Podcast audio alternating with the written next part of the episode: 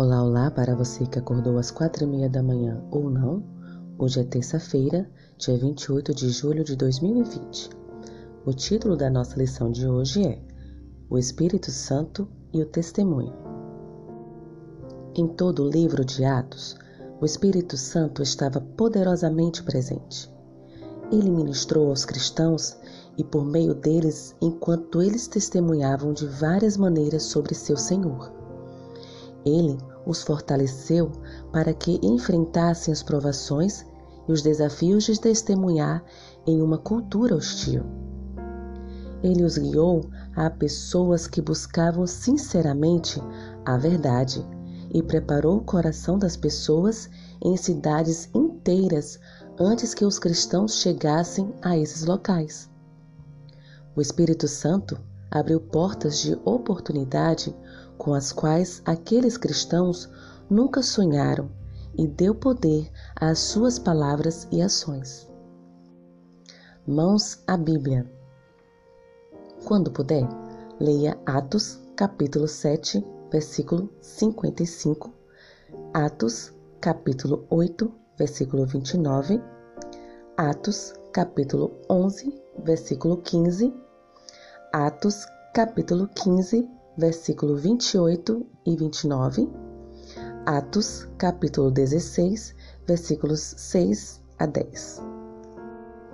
Logo em seguida, responda. Em cada uma das experiências relatadas nessas passagens, como o Espírito Santo ministrou aos discípulos que testemunhavam. Em outras palavras, o que o Espírito Santo fez nessas situações. Não deixe de ler e responder a estas perguntas, ok? Este momento será muito importante para o seu crescimento pessoal com Deus. O diversificado ministério do Espírito Santo no primeiro século foi realmente maravilhoso.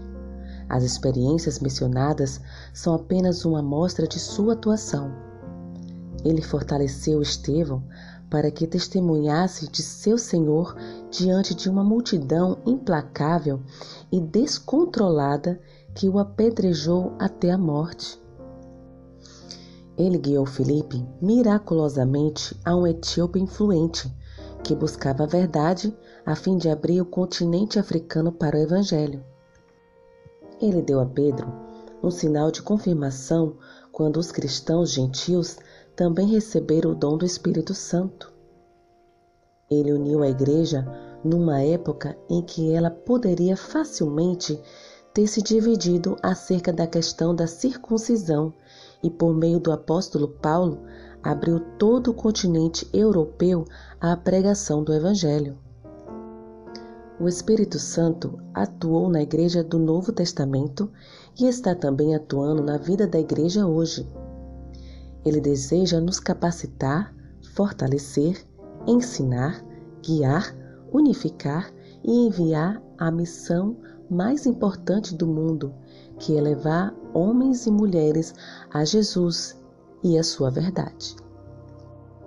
Devemos nos lembrar de que o Espírito ainda está ativo e atuando hoje, exatamente como estava no tempo dos apóstolos e da igreja primitiva. Como podemos nos tornar mais abertos e receptivos ao Espírito Santo em nossas vidas?